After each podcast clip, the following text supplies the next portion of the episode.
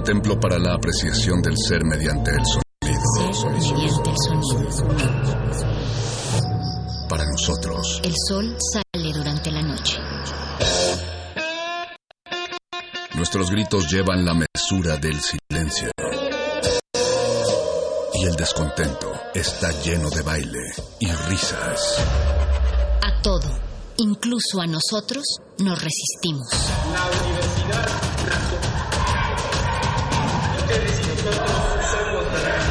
Resistencia modulada.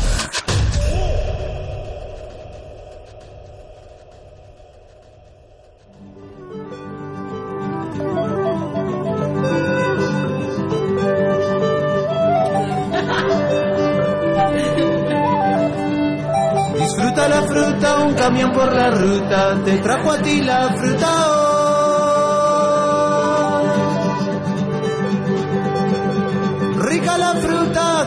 el camión, la fruta estoy disfrutando.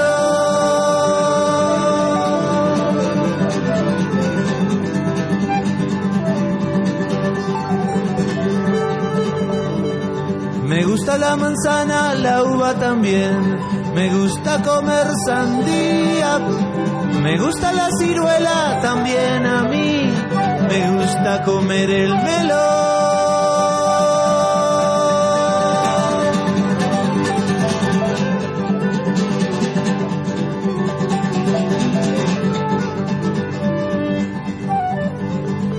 Disfruta la fruta, un camión por la ruta, te trajo a ti la fruta. Rica la fruta que trajo el camión, la fruta estoy disfrutando.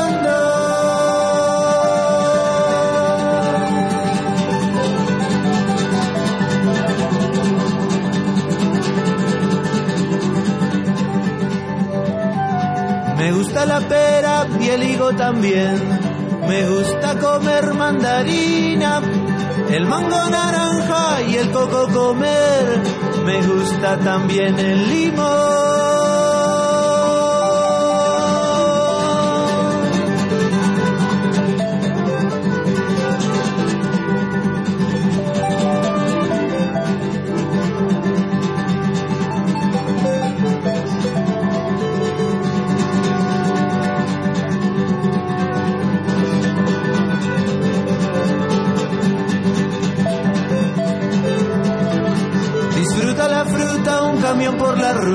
Te trajo a ti la fruta hoy. Rica la fruta que trajo el camión, la fruta estoy disfrutando. Disfruta la fruta, un camión por la ruta, te trajo a ti la fruta hoy.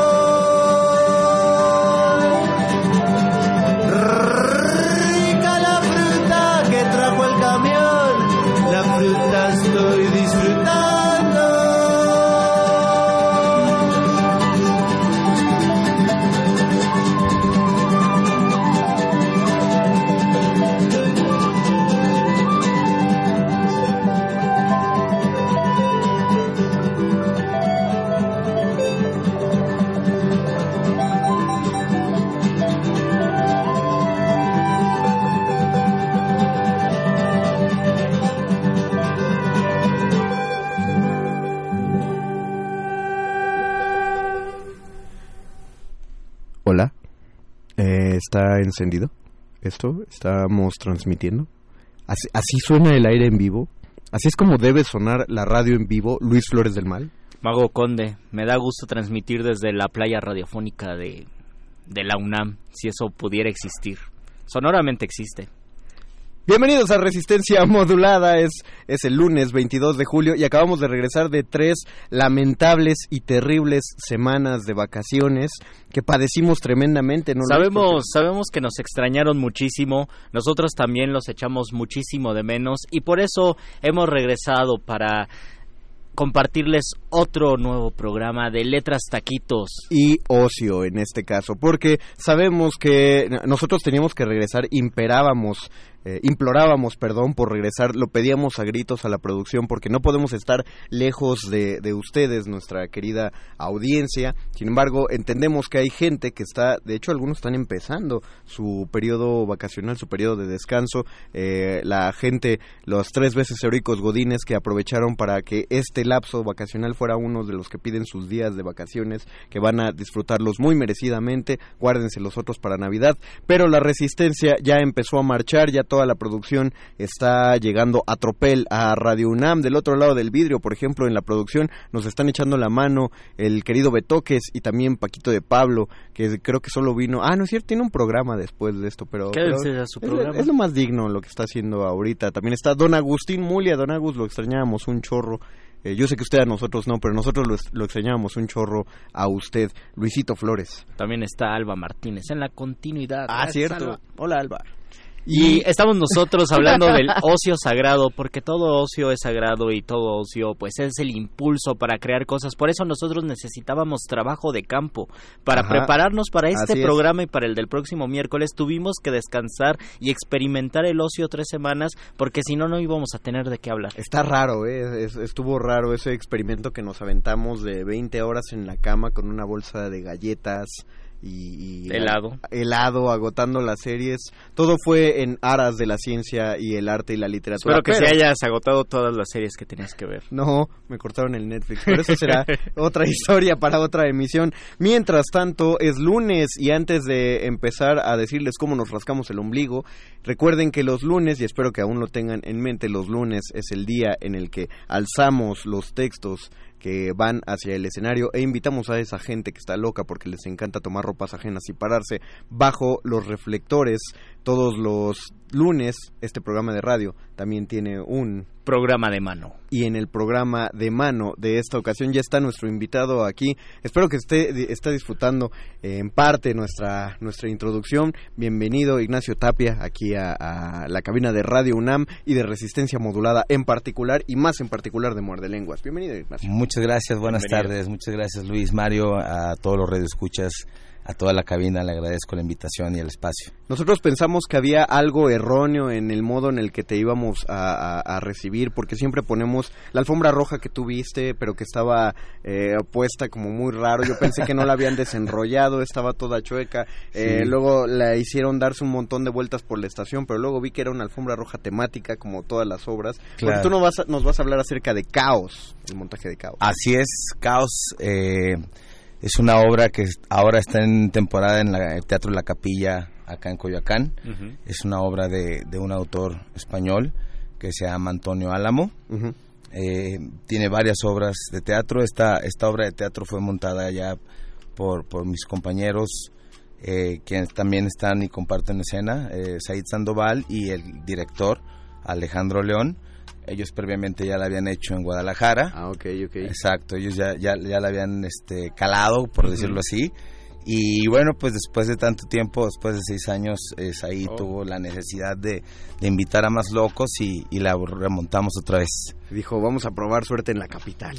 Vamos a ver qué a ver qué está Así es. qué va a pasar por ahí. Entonces, ¿cuán- de- ¿desde cuándo empezó este montaje en específico? No no todo el proyecto, porque dices que pues ya en, en Guadalajara tuvo su, su, su precopeo Sí, antes de es. llegar acá. Pero en, en este montaje, con, con este equipo, ¿cuánto tiempo llevan trabajando? Eh, bueno, Said nos convocó desde el año pasado, como por ahí de finales de noviembre. Ajá. Eh, es dato curioso que todos los integrantes de, de la obra somos de Guadalajara Ah. Y, y todos radicamos acá en, en- Ah, en la Ciudad de México. ¿Fue planeado o se conocían? Ya nos conocíamos previamente, sí, este, todos de Guadalajara, la gran mayoría, otros ya nos conocimos acá, pero pues todos de la misma banda. Y lo que pasó es que de cierta manera aprovechamos las vacaciones también de diciembre, sabiendo de Claro, que claro. de que todos vamos para allá. El director eh, Alejandro León, eh, lo cual también le mandamos un saludo, radica en Guadalajara Salud.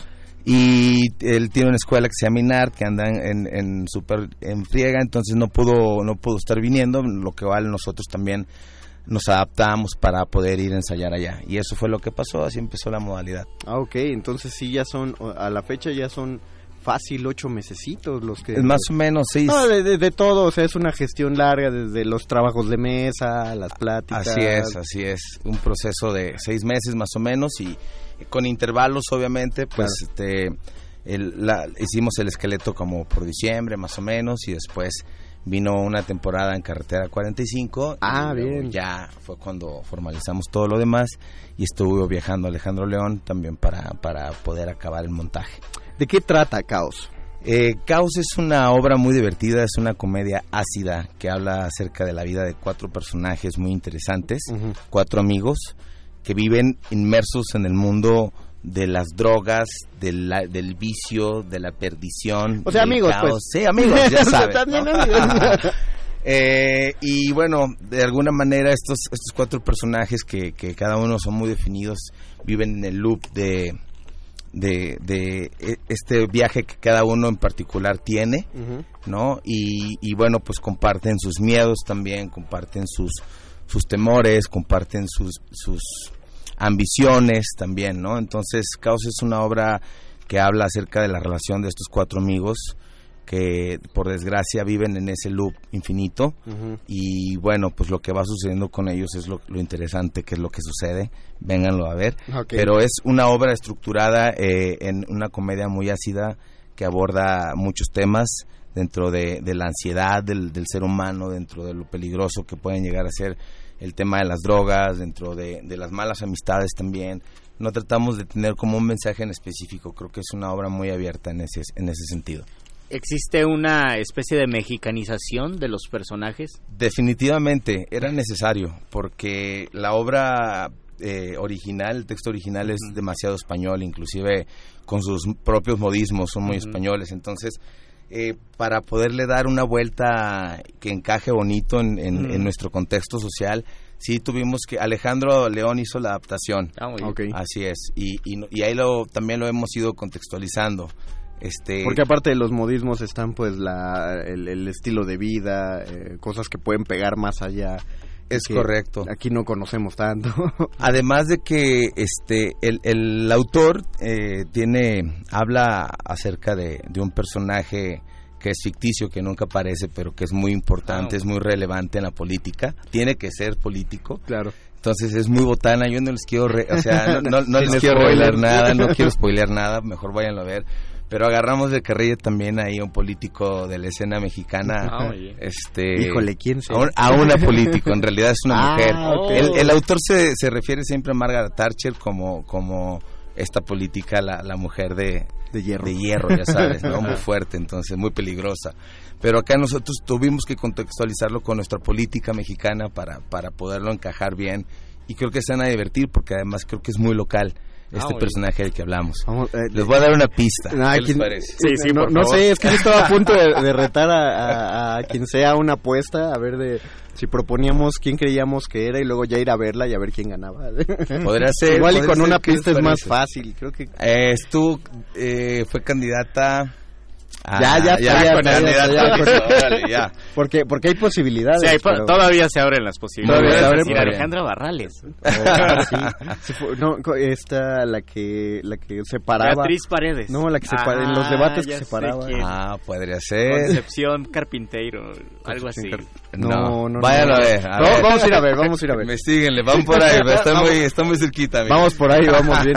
¿Cómo les fue en Carretera 45? Entonces, que aparte es, es un foro que, que a- nos tiene que encantar en la ciudad. Se siente muy clandestino el lugar, pero tiene todas las, las comodidades que un foro debe tener. Y aparte, eh, tengo entendido que tratan muy bien a las compañías también. Por supuesto, son eh, grandes compañeros, lo cual también les mandamos un saludo a todos los de Carretera 45. Saludotes allá por la línea azul. Claro que sí, este, pues es un teatro que se encuentra en el barrio, en, en la obrera, en mi barrio también, yo vivo por allá, Ah, entonces, este, es, es un teatro que, que se encuentra en la obrera, que de cierta manera mucha gente no sabe que está allá, que Sí, sobre todo por la zona que uno piensa ahí no puede haber Es que sí, Es es, correcto. Es que sí, alrededor no Ajá. ves, no, no, no ves, eh, por ejemplo, si vas a la, a la capilla, que es donde está la temporada ahorita, está correcto. cerca de una avenida, es Coyoacán, o sea, cinco minutos hay un café. Por supuesto, eh, sí. Y, y Está la está, está, la cineteca, está anunciada la, la capilla, la reja roja la ves a lo largo de toda la calle. Es correcto. Pero el carretera 45, ¿no? De hecho, si lo topas cerrado,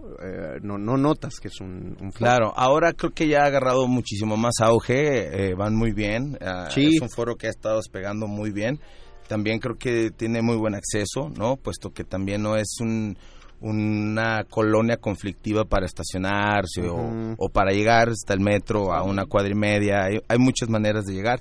Eh, eh, empezamos en mayo con, con Carretera 45, una temporada bastante exitosa, eh, nos fue muy bien. Eh, en este elenco es- tenemos un suplente, o bueno, no una suplencia, sino se enrocan ahí los personajes. Entonces, este, pues tu- estuvimos eh, los dos elencos trabajando, estuvo bastante padre. Dato curioso de lo que pasó, por ejemplo, en Carretera 45, algo de lo que me acuerdo.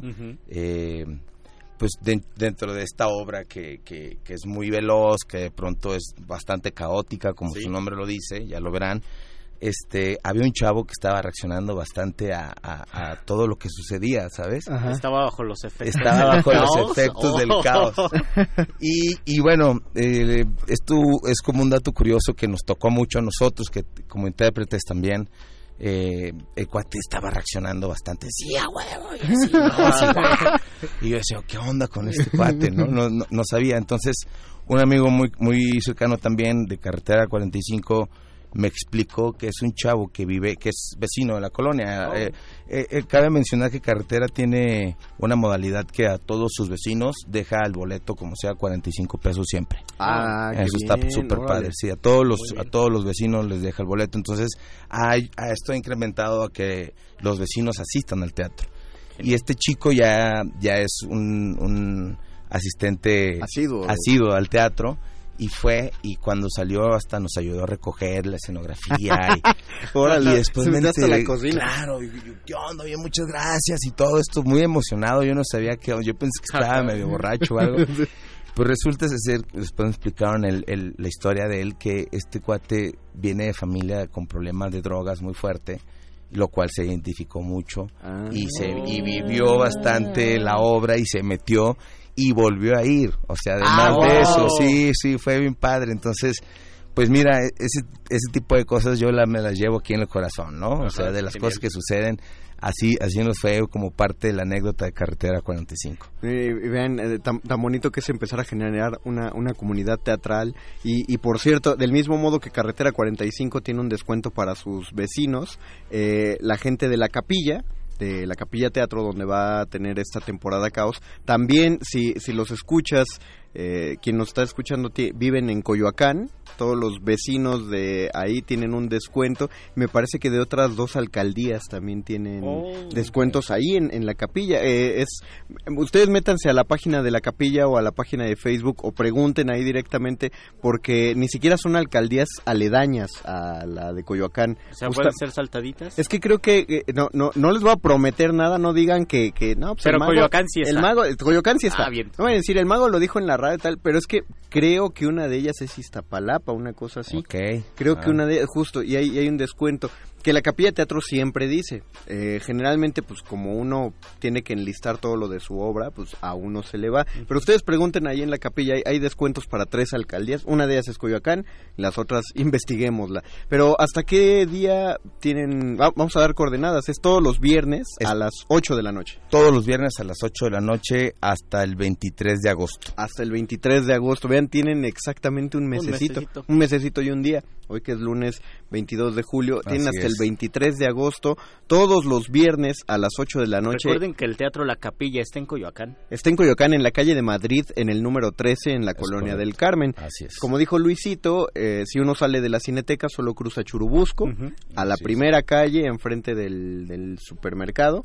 Ahí a Exactamente. así es 10 pasos ya a llegas 10 al teatro. pasos. Sí, ahí tienen el plan armado, saliendo la- se salen de la cineteca y se van al teatro, Exactamente. caminando. O al... Este, O se toman un cafecito. al jarocho. churro. Al jarocho. Ya también le vamos a cobrar al jarocho. Sí. Porque siempre, siempre los mandamos al jarocho. de- Ajá, claro. Ah, sí, pues los vamos a mandar los tres coyotes también. Patrocinan los tres coyotes. Sí. Qué tacos. Este, entonces todos los viernes a las 8 de la noche hasta el 23 de agosto en el Teatro La Capilla, que está en la calle de Madrid Así es. 13, en la colonia del Carmen, en Coyoacán. a todos nuestros amigos que nos escuchan, que manejan, este, yo les recomiendo mucho que traten de irse con tiempo, puesto que es Río Churubusco, es, es, es una sola vía que saben que cuando llueve, además estamos en época de lluvias, Sí. se hace un tráfico horrible. Igual también esta que desemboca, que es Centenario, en, de se convierte en Cuauhtémoc, también se hace un super tráfico, Y, entonces... y es por centenario por donde generalmente llegan los coches que van al centro de Coyoacán. Así es. Y estamos hablando de que es viernes. Y luego viernes a las Exacto. 8 y en época lluviosa. Exacto. Y, y en, co- o sea, ya están por las calles en las que hay más viene bienes. Puede que encuentren lugar más fácil que en el centro de Coyoacán, pero igual no nos confiemos. Ahora la capilla tiene cuenta con ballet parking. Ah, es Eso verdad, Eso es, es una verdad. gran ventaja. Entonces, sobre todo que no se atoren en el tráfico. Sí les recomendamos que se vayan con, con Que anticipación. disfruten el caos. Lle- Exacto. Llegan en metro, llegan en, en el camioncito que se va por Churubusco, llegan en coche, es un teatro muy céntrico, eh, la capilla, y preguntamos, ¿hay algún algún eh, monumento eh, hacia nuestros escuchas, alguien que algún descuento que se les vaya a ofrecer a los más ávidos en este momento que están a través Pues- del 96.1 de FM? ¿Qué te parece si empezamos para calentar motores con un 2x1? Me parece Un Ah, dos bien, por a ver, uno de para, vez, para, primero que nos escriba o- para este viernes, para o- este viernes. ¿sí? ¿Cómo ven? ¿Para este viernes? ¿Va? Pues, sí. Va, un 2 por 1 para la primera persona que marque a qué número, Luisito. Para la persona que marque al 55 23 54 12. Repíteselo. 55 23 54 12, un 2 por 1 Ustedes entran gratis y su amigo paga. Así es, recuerden, eh, marquen, dejan su nombre con nuestra mamá, alias Paquito de Pablo, tomará su nombre y nosotros se lo pasaremos a la producción de Caos. Mientras tanto, ¿algo que quieras eh, agregar acerca de la temporada? Pues eh, sobre todo invitarlos a que a que vengan a ver esta obra es muy divertida creo que sobre todo vamos a, a tratar de ingerir en, en, en- en el humor no sobre todo vamos a, a tratar de, de sacarlos un ratito de estas presiones de la semana. Eso siempre es padre, sí así sobre es. todo en el teatro. Es, es correcto Pues perfecto, ya saben, tienen hasta el 23 de agosto para aventarse uno de estos viernes a ir a ver Caos en la capilla, Madrid 13, en, la- en la colonia del Carmen. Y pues no nos queda más que desearles mucha popó a todos los involucrados en Muchas este gracias. proyecto, Ignacio. Pues yo les agradezco el espacio y sobre todo vamos a poner otros dos por uno para el siguiente fin de semana. ¿qué les Ah, parece? vean, entonces Paquito de Pablo ya está tomando el nombre de quien se llevó el 2 por 1 para este viernes. Y entonces para el viernes, que es 2 de agosto, 2 de agosto. Para el viernes 2 de agosto. Otro 2 por uno. hay otro 2 por 1 Denle chance a Paco, está, eh, ven, justamente Solo ya tenemos colgó. un Paquito Y de creo que ya entró la llamada, entonces pues ya hay uno para este viernes y hay otro para el otro viernes al 2 de agosto y de todas formas tiene el 23. Repetimos, no dejen que la que la temporada se haga de chicle, eh, no vayan a las últimas funciones, abarroten las primeras, pero también eh, distribúyanse en las funciones del medio para que no se les cuelgue. y para que tengan chance de recomendar. Y para que tengan chance de recomendar, sobre todo a tiempo. Nosotros recibimos sus comentarios sobre las obras aquí en nuestro Facebook, Resistencia Modulada, también en Twitter. Arroba R modulada. Mientras tanto, Ignacio Tapia, muchas gracias por haber venido esta noche con nosotros. Gracias, Ignacio. Muchas gracias a ustedes, buenas noches. Buenas noches. Vamos a Nosotros escuchar una ociosa musiquita. Escuchamos una ociosa musiquita porque antes de entrar, porque creo que ya alguien está preguntando por ahí, eh, recuerden que escuchamos Disfruta la fruta de Juan Wouters, Wouters, Wouters, Wouters. de Juan Wouters, eh, Disfruta la fruta y a continuación vamos a escuchar La hamaca de Kevin Johansen, una selección ociosa que hizo nuestro querido Betoques. Están escuchando Muerde Lenguas, letras, libros, taquitos. Y ocio.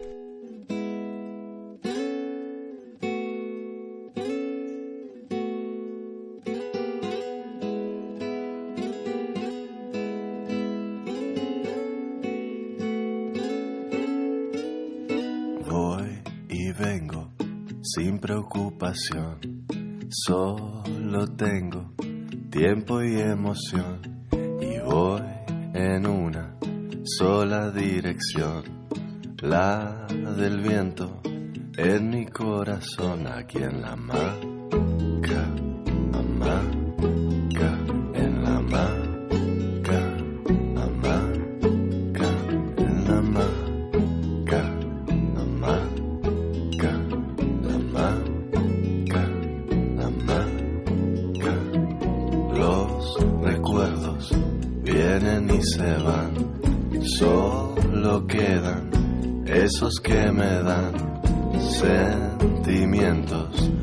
parecidos al movimiento que solo consigo aquí en la maca,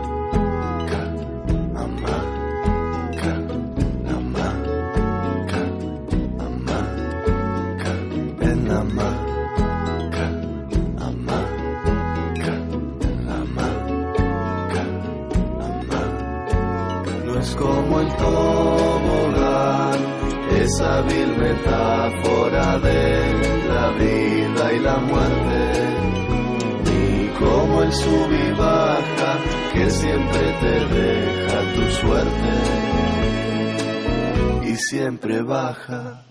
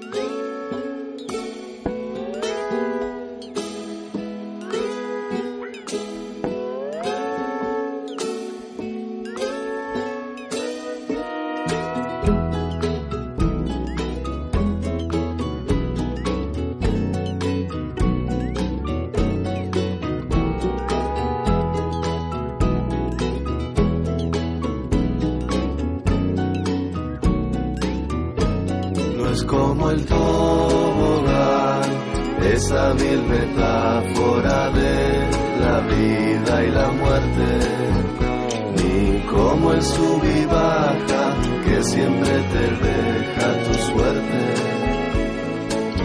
y siempre baja. No, no, yo voy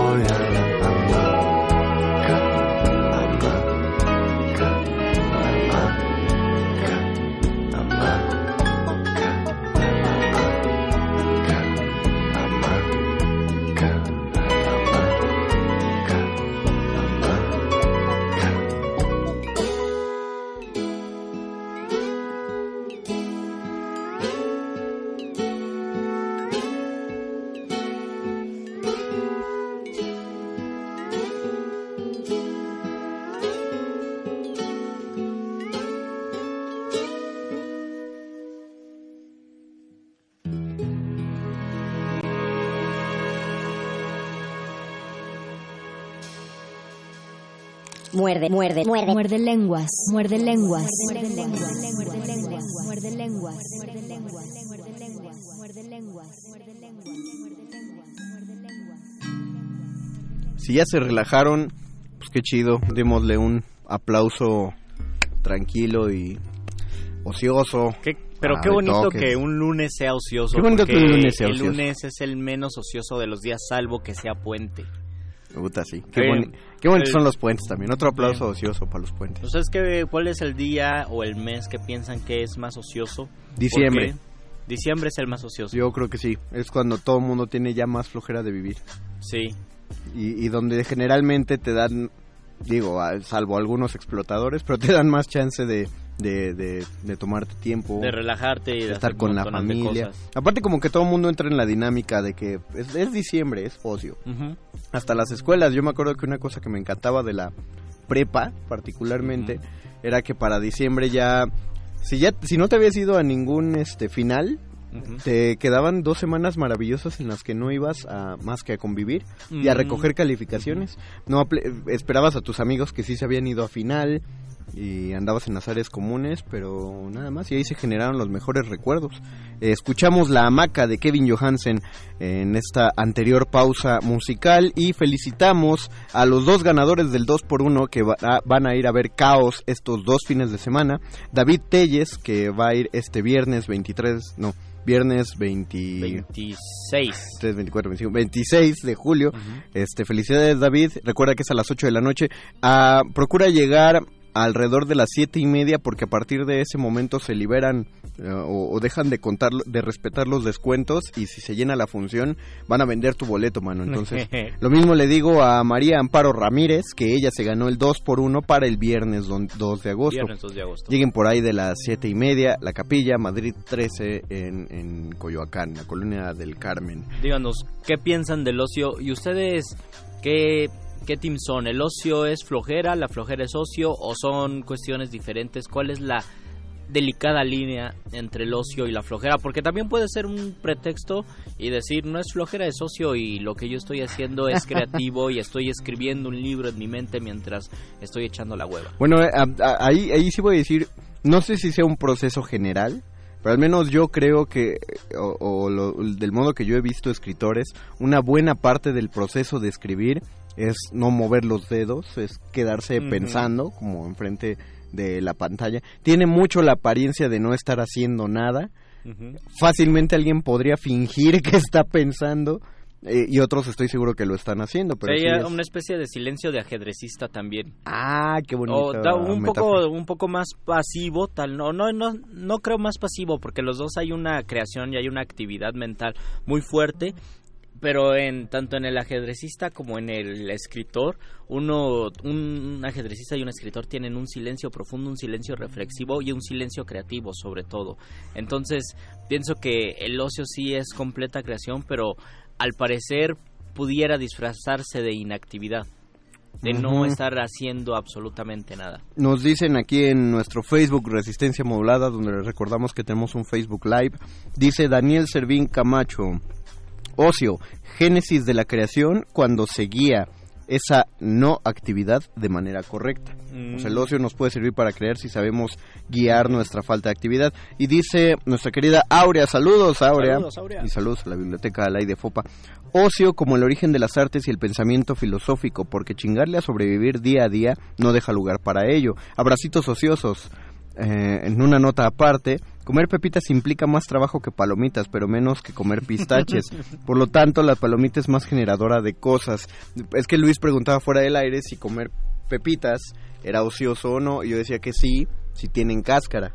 Así como las estamos comiendo nosotros, son, son de, de flojos. flojo, ajá. Es de flojos, ya hicieron el trabajo por nosotros. Pero sí tiene Ya un sabor diferente la pepita Pues de es que cáscara el de la tienda las chupó por nosotros, ya, Sí. o sea, ya solo las tenemos Las aguado. Ya las aguado. en su boquita. Pienso que sí. Eh, me- bueno, primero ahora me encanta tu brevísimo ensayo sobre las pepitas. Allá hay un gran tema ensayístico, las botanas. La- Deja tu ensayístico, que la otra que Sí. sea el tema de la otra semana. Ah, puede ser. Ah, de puede ser. muerde lengua. botanas. La botana. Eh, pero a ver, sí, eh, hay que hay que de- de- definir porque ocio es como como tener el tiempo libre, es muy distinto tener un, un- un tiempo libre a aplicar enteramente la inactividad porque me parece que es muy complicado, ya si no imposible, para algunos caer en la inactividad. Yo estoy seguro que otros eh, lo hacen con mucha facilidad. Pero, pero en, en la actualidad ya quién puede estar completamente inactivo. Digo, el que no hace nada, el que no trabaja, el que no estudia, el que no, no, gen- no, no genera, no aprende, no, no hace algo, pues, está en Facebook y está compartiendo memes. Y, Y está para, haciendo algo. Exactamente, para, hay una enorme comunidad que siente que eso es ampliamente valioso, porque te metes al perfil y ves a ese cuate que nunca hace nada, pero comparte los Ya, ya a lo mejor en algún momento le puede ir bien, ¿no? Abre su propia página o de memes. es- puede hacer su página de memes, puede volverse escritor a veces. De, de repente muchísimo, eh, muchísimos escritores se formaron a través del ocio, como una actividad de, pues estoy estoy de flojo, no estoy aparentemente haciendo nada, estoy acostado leyendo, porque también, eh, también existe un silencio en el lector, que es cuando despega los ojos de la página del lector y empieza a reflexionar. Es un momento de ocio y es un momento creativo, es un momento reflexivo y eso alimenta muchísimo. El problema es que justamente no podemos... Eh, valorar la inactividad como a veces como motor creativo, por ejemplo, si estamos escribiendo algo, un ensayo, y no se nos ocurre algo, lo que hacemos es echar a andar más los motores, pensar y pensar y pensar para saber cómo tenemos que resolver cierto párrafo, cierto ensayo que estamos escribiendo a veces eh, no sale una buena idea de allí y esto lo han dicho tanto en la rama científica como en la artística no sale una idea de allí sino que debe salir de una inactividad debe salir de un momento de reposo de un momento de ocio y por eso cuando uno está muy ocupado durmiendo es cuando se le ocurren grandes ideas porque la mente deja de estar activa y de otra de otro lado y a lo mejor ustedes tienen sus restricciones en esto y sus distancias de otro lado sale ese motor creativo. Creo que todos los escritores o talleristas de escritores tienen la misma recomendación en algún punto. Claro eh, eh, escribir el grueso de escribir son horas nalga y de mover los dedos, ya sea que estamos escribiendo a mano o en una máquina. Eh, y sí, porque si no, no hay manera de traducir el pensamiento a, la página. Exactamente. Pero requiere de un periodo de, pensamiento enteramente, eh, pues ya no sé si tanto reflexivo, quizá incluso de distanciar. Todos sabemos que uno acaba un texto y en ese momento a uno le puede parecer el mejor texto del mundo. Lo hemos hablado hasta el cansancio aquí de que uno no debe apresurarse a publicarlo. En Porque puede pasar un día, puede pasar un mes, puede pasar un año y te va a gustar menos, cada vez menos. Exactamente, entonces si dejas pasar un mes y regresas a tu texto y lo vuelves a leer, pero tienes que haber distraído la mente para notar los errores, porque si durante todo ese mes lo único que pensaste o no leíste nada más y solo te mantuviste en la sensación, la última sensación del texto, no le vas a hacer ningún cambio. Vas a seguir creyendo que está, que está bien como lo dejaste. Uno tiene que alejarse, eh, distenderse un poquito y hasta que regresas y lo ves con ojos de extraño, es que empiezas a ver los granos que tiene, que tiene el texto. Por eso tal vez es tan difícil disciplinarse. Eh, para encontrar la escritura creativa. Porque es paciencia. Ajá, todo lo contrario a un ocio, una disciplina que te lleve tiempo de, estar allí sentado, de estar atrapado en el texto, de poder buscar eh, sin crear una dinámica que te pueda ayudar a enriquecer ese texto. Es decir, es complicadísimo tener todo el dinero del mundo para poder escribir la mejor obra y solamente estar enfocado en eso. Mucho de lo que se escribe a veces se hace como un acto catártico, un acto de liberación y así como se canta en la regadera, uno regresa a su casa y se pone a leer, a leer y se pone a escribir y aunque pueda ser una escritura profesional, se debe de hacer o se debe engañar a la mente diciéndole que es un hobby para que se pueda escribir, porque así tu mente se distrae y puedes llegar a la escritura de una manera más fresca. Y aún así creo el resto de las disciplinas, y las más técnicas, como dices, requirieron un largo periodo de, de, ocio, o sea, es, lo que cuentan eh, como chiste en Facebook, ¿no? Que estaba pensando el primer ser humano que ordeñó una vaca qué quería conseguir, ¿no? O, qué, esperaba que iba a resultar al respecto. Eh, uno de los de, de, de, las cosas que más se consumen en la actualidad y que para muchos es una religión, que es el café, no habría sido posible de no ser por un pastor ocioso que, que se, se, sienta a observar a las cabras que, que, él había llevado a pastar. ¿Por qué están tan felices? ¿Por qué están tan felices? ¿Por qué están más saltarinas que de costumbre? Ah, se están comiendo esta, esta semillita, se la come él y nota que te pone... Y él descubre una semilla. ¿Qué quiso hacer el que la hirvió? La quiso quemar porque era del chamuco, ¿no? No sé. bueno, yo, yo sabía esa historia, la quiso, la quiso quemar porque era del chamuco y vieron que desprendía un buen olor y dijeron, ay, tenemos que hacer una bebida con esto. Y entonces se pusieron a quemar todas las hierbas, como descubrieron el, tabaco, ¿no? ¿Por qué nadie fuma chile? todos sabemos por alguien qué. fuma chile. O alguien fuma chile. Todos sabemos por qué. Todos nos hemos ahogado porque nuestra mamá se puso a tatemar chiles. ¿Quién ¿Cómo descubrieron justamente que esa cosa que, que había evolucionado para evitar ser comida, que es el chile, cómo alguien descubre que, que va a acabar dándole sabor Sí, a la, to- a la todos, los, comida. todos los descubrimientos y todas las creaciones estéticas o científicas, descubrimientos científicos, se relacionan con el ocio y no existe otra manera de crear si no es por, Por- el ocio. Y también es, de, de verdad, es muy difícil sistematizarlo. Si ustedes tienen todo el tiempo para escribir, tienen que saber cómo utilizar ese tiempo para que el ocio todavía tenga buenos resultados. Claro. Un profesor de la facultad nos contaba que él tuvo un periodo de unos meses donde solo podía enfocarse a escribir y a leer y dijo, ahora sí voy a escribir lo más que pueda, lo mejor que pueda. Bajó, no sé, estaba, estaba en provincia, bajó a un lugar donde había un río y se quedó dormido porque no le salió absolutamente nada y no tenía tal vez esa vertiginosidad de vivir en la ciudad Claro. donde sí tenía que escribir como momento de desfasarse de todas sus actividades y, a- y aprovechar su ocio para algo.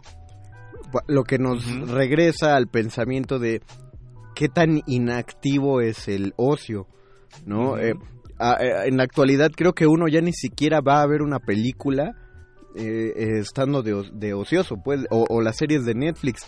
Si no, no tendríamos tantos críticos altamente especializados en serie y en cine que publican en sus en Que sus yo creo que ya superan a los críticos de fútbol, ¿no?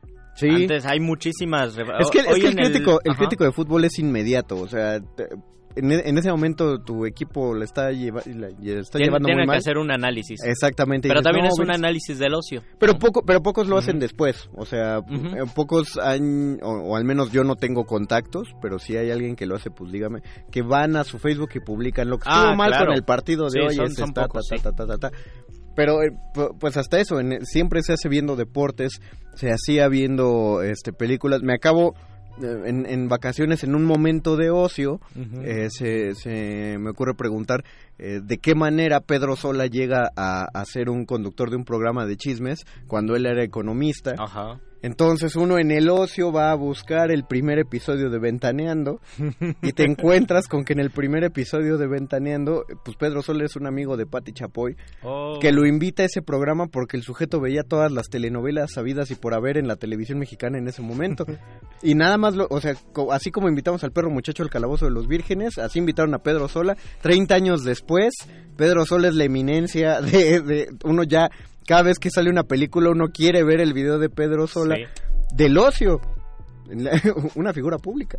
Sí, mucha, mucha de la crítica sale del ocio. Y creo que, por lo menos en humanidades, por eso se tilda que no son carreras, que no hay una actividad o que no se puede capitalizar porque se piensa que una carrera universitaria, que también es cierto y también es válido, te va a dar un modus vivendi, te va a dar una forma de obtener dinero y de capitalizar tu- tus talentos. Pero también la, una carrera universitaria puede darte, puede brindarte una visión del mundo, aunque ocupes tus actividades y aunque hagas cualquier otro trabajo válido, cualquier otro trabajo honorable, pero no relacionado con la carrera. Esto causa muchísimo conflicto porque tal vez estamos dejando a un lado el arte del ocio o el derecho a la pereza y Ah, porque, qué y porque lo estamos y porque lo estamos haciendo a un lado queremos que todo tenga una validez tenga se pueda monetizar todo lo que hacemos se pueda traducir en dinero y creo que tendríamos que pensar eh, qué es lo que preferimos no tener un sueldo de 25 mil pesos y trabajar 14 horas diarias o 16 horas diarias o tener un sueldo de no sé 10 mil pesos y vivir en un lugar más modesto con una con un nivel de vida más tranquilo pero tener mucho más tiempo para ti Mira, y yo creo que muchos, conforme va pasando el tiempo, van a ir discutiendo esto.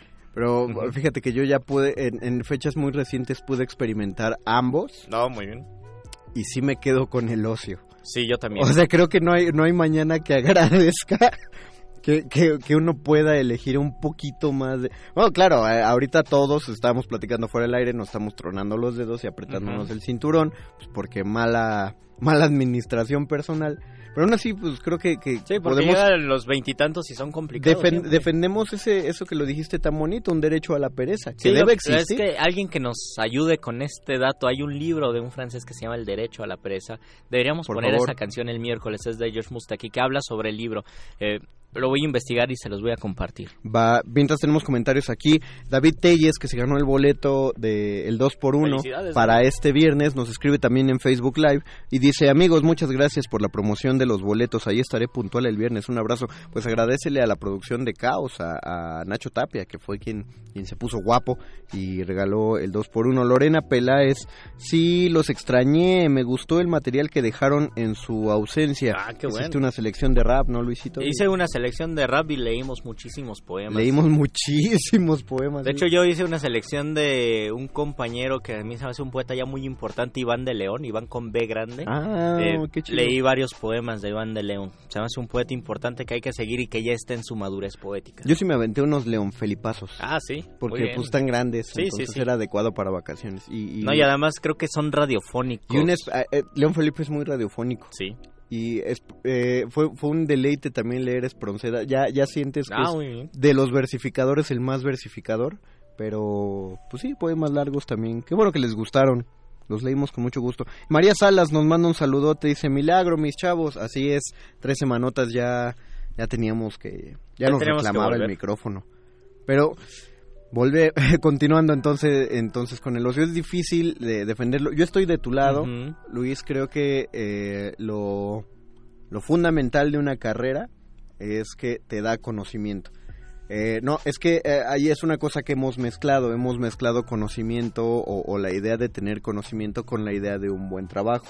Qué bueno que a algunos sí les salga de ese modo, eh, qué bueno que haya carreras que, que sí consiguen eso para sus estudiantes, eh, qué lamentable que, que haya unas menos valoradas que otras, pero si lo, si lo vemos de este modo, eh, pues finalmente adquirir conocimiento es la- el, el último, el, el beneficio mayor de, de una carrera universitaria. Y en el caso de las humanidades, ahí es donde se vuelve el arma de doble filo, ¿no? Porque tenemos que demostrar que ese ocio es útil para algo intangible. Que es y, y nuestra que, y mente. que hay gente que lo demuestra y que tiene excelentes trabajos y que ha visto yo tengo compañeros eh, com- una tengo una compañera que estudió filosofía y que viene de una familia que todos estudiaron otras carreras que economía por ejemplo medicina y eh, la, la idea de estudiar eh, filosofía para sus padres era muy complicada. ¿Cómo voy a tener una hija que va a estudiar Claro. de filosofía? ¿Qué va a hacer?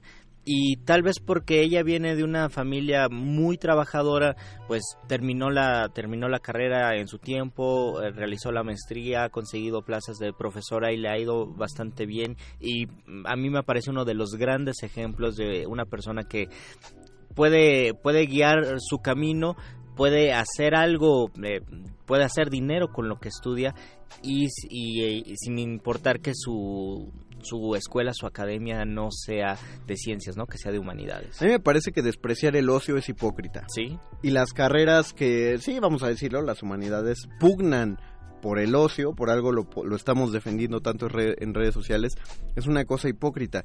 Porque si no fuera por los ociosos, si me voy a un, un ejemplo bastante burdo, si no fuera por los ociosos, no habría chistes. sí O sea, y chistes yo de creo que no habría ni siquiera internet No habría o sea, memes. tal No, vez exi- igual, igual internet sí, porque es existiría más... la plataforma pero no existiría todo lo que Ah, claro, de exactamente. internet Sí, o sea, eh, alguien que tenga que tener una idea de, oye, vamos a compartir fotos. ¿no? O voy a subir un video, estoy de ocioso, voy a subir un video de lo que hice, o voy a subir un meme, se me acaba de ocurrir esto, y se crea una tendencia, Y ya- y ahí se crea un trabajo. Y ya vamos entonces a los ejemplos más grandes. Si no fuera por los ociosos, no habría series de televisión, no habría series de Netflix, no habría películas. O sea, porque esa gente, los, los ingenieros, los abogados, uno que otro sí iban a escribir un guion, o se iban a dirigir una, poli- una película, pero ellos no hacen el cine. El cine y las series las hacen los ociosos. Ya, ya no vamos a... Claro que estamos hablando de libros, pero sí, estamos usando ejemplos más tangibles de no solo para los lectores. Sí, porque así como se relacionan los libros con el ocio, muchísimas otras obras se relacionan con, lo- con el ocio y además existen estas eh, disputas o diferencias. Por ejemplo, en la literatura uno puede ser completamente ocioso y llevar un trabajo ocioso en la lectura, pero también implica muchísimo trabajo, implica muchísima chamba. Cuando uno eh, se vuelve profesional de la literatura, cuando uno se incorpora a la academia, las personas que tienen mayor éxito son justamente las que saben combinar ese ocio y ese placer que les provoca leer un libro, pero también toda la disciplina y todo el rigor de, de investigar, de aventarse horas en la biblioteca, de leer textos que tal vez no sean los ideales, que no son propiamente de literatura, pero que van a enriquecer su trabajo. Es decir, un ocioso también no, no puede renunciar a la disciplina y al rigor que exige el mismo ocio. Generar ocio es una chambota. Creo que creo que con eso podríamos hacer una conclusión Sí, de este programa para que pueda entrar a tiempo el otro programa que han estado esperando muchísimo. Así es, es justo ese programa que les encanta y que va después de Muerde El Lenguas, otro ocioso programa. que es la nota nostra, por supuesto. Ya lo que viene después, pues ya hagan lo que quieran, ya eh, si quieren cámbienle o apaguen. Yo tengo una falsa etimología del ocio, más bien del elote. Yo pienso que viene de elotium, que significa estar en el ocio en latín. Y de ¿Elote? ahí viene, porque te comes un elote y el elote tiene que ver con el ocio. Es una falsa etimología. Claro, pero qué bonita no, pero sí tiene que ver con el ocio. O sea, alguien dijo, vamos a meterlo en un vaso. Sí, y alguien dijo, no, déjalo ahí, pero ponle mayonesa. Eh, ponle un dijo, palito. ponle un palo y mayonesa. Y alguien dijo, no, vamos a machacarlo Y hacer eh, masa. Vamos a Y hacer de- tortillas. Y de la masa, uy, deja tú, pero ¿cómo las hacemos? Largas, las hacemos redondas, las hacemos gruesas y salen todos. Y los- luego de todo, eh, Uh. por el ocio salen todos los tacos, que es el tema de muerde lengua. Siempre los tacos. Así los y a- tacos son hijos del ocio. Y alguien, y alguien dice, no, pues no tacos, vamos a hacer, y salen las gorditas. No, no. Díganos qué buena, qué buen platillo. Yo creo que salvo los chiles en hogado, todos los otros platillos salen del ocio.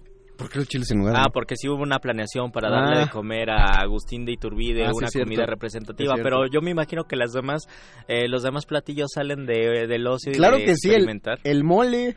El mole Es, salió... es apachurrar todo por horas. Ah, Es un mole bien hecho todo, es un día, igual sí, un pozole. podríamos, ajá, podríamos enumerar cuáles platillos salieron del Los- ocio y cuáles del Los negocio. frijoles, mano. Los frijoles. Son ocho horas de hervir los frijoles. Díganme si, si la buena cocina no viene del ocio. Muchas gracias, don Agustín Mule, en la operación gracias, técnica. Betoques y Paco de Pablo en la producción. Gracias, Alba Martínez, en la continuidad. Y gracias también a, leemos últimos comentarios antes de que nos vayamos. Daniel Mercado, en latín el antónimo de otium es neg otium. Qué maravillosa manera de finalizar. Justo tendríamos que hablar del ocio y del negocio. Gerardo Olvera Hernández, saludos. Lucar Gra- Gracar, buen programa de reflexión. ¿En dónde busco los podcasts? Entra al sitio de radio.unam.mx, busca ahí Resistencia Modulada y ahí encontrarás Puntualmente cada podcast. cada podcast, cada semana. Nosotros los dejamos con la nota nostra y después viene Cultivo de Ejercicios. Se despiden de aquí. Te agradezco, Luisito Flores del Mal. Te agradezco, Mago Conde, y les agradecemos a ustedes, los extrañamos y nos escuchamos el miércoles. El miércoles ya hablaremos de ocio y negocio.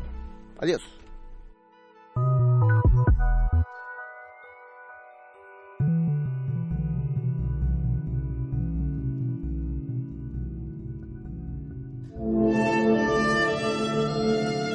Última enseñanza del día. El dinero no compra la felicidad. Pero compra libros y tacos. Y eso se le parece mucho. Medítalo.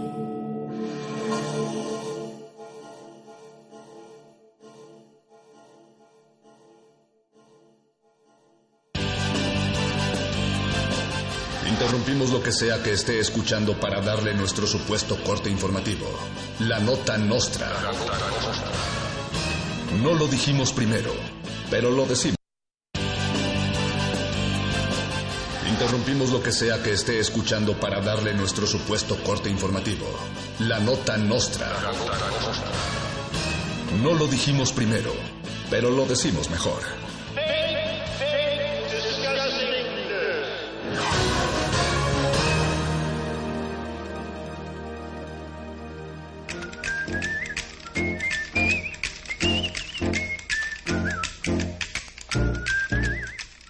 Bienvenidos a la Nota Nostra, el único noticiario serio de la radiodifusión pública. El Servicio de Atención Tributaria, SAT, dijo que le perdonará los impuestos a Vicente Fox porque su esposa se llama Marta. El exmandatario y ahora Twitstar fue señalado la semana pasada por tener una millonaria deuda por impuestos con varias de sus empresas. No obstante, el presidente Andrés Manuel López Obrador y su amigo de toda la vida pidió al Servicio de Atención Tributaria que sea condescendiente con el exmandatario por ser un hombre de la tercera edad carente de sus facultades mentales. El presidente también dijo que el otro 99.9% de adultos mayores carentes de sus facultades mentales que vivan en México tienen que ponerse al corriente este año con Hacienda. El gobierno federal anunció que se cancela el asteroide que se iba a estrellar contra la Tierra por falta de presupuesto. El gobierno de la 4T dijo que este año los asteroides tendrán que hacer más con menos. Fuentes cercanas a Resistor y a la Nota Nostra afirman que en realidad el asteroide pasó cerca de Ciudad Neza y se encuentra desaparecido. El asteroide salió de su casa y no ha sido visto desde entonces. Si tienen cualquier información acerca de su paradero, por favor, comunicarse a las redes de resistencia modulada. Abogados del Chapo Guzmán afirman que el Chapo Guzmán no aparece. Es en serio. El Chapo Guzmán, alias el señor de los túneles, alias el escapista del siglo, fue retirado de su sitio de reclusión en Nueva York y desde entonces se desconoce su paradero.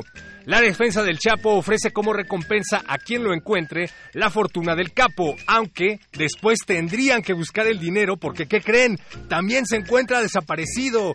Si usted, intrépido radio escucha, decide ir a buscar la fortuna que se encuentra valuada en unos 12 mil millones de dólares, le recomendamos empezar buscando debajo de la gran T. Y en otras noticias, cambian de clasificación la película del Rey León a unos días de su estreno, debido a que los niños de más de 25 años que la fueron a ver se quejan de que en las funciones hay muchos niños menores de 25 años que no dejan oír. Luis Flores del Mal es uno de ellos, ya la vio y esta es su crítica.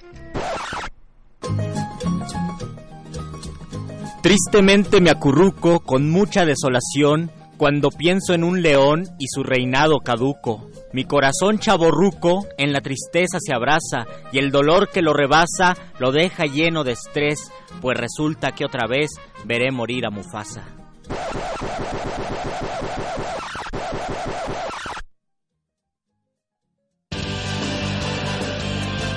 Estas fueron las noticias del día. Si no lo escuchó aquí, entonces fue en otra estación. ¡Maldito aparato! ¡Qué más gracioso!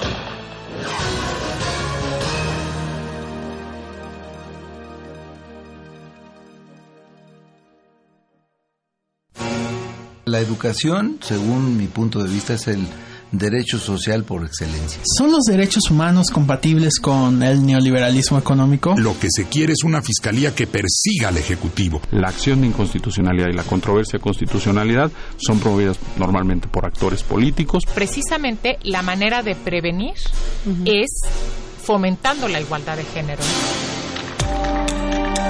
La cultura de la legalidad ha levantado su voz a lo largo de dos temporadas. Derecho a debate se mantendrá como el espacio para conocer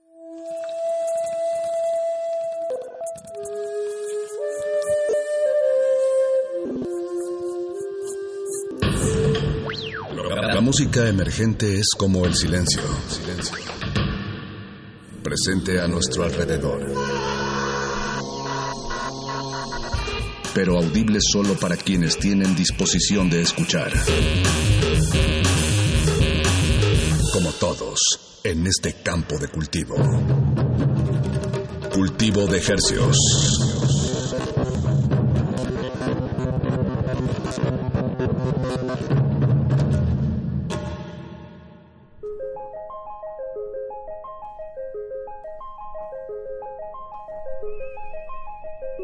Organismos audiosensibles y radioceptibles inmersos en las ondas hercianas, bienvenidos a otra emisión grabada de Cultivo de Hercios. El invernadero musical de resistencia modulada que se atomiza y transmite todos los lunes y jueves a las 9 de la noche en compañía de ustedes y de música recién hechecita que hacemos llegar hasta sus oídos. Por la frecuencia del 96.1 de FM Radio UNAM XEUN.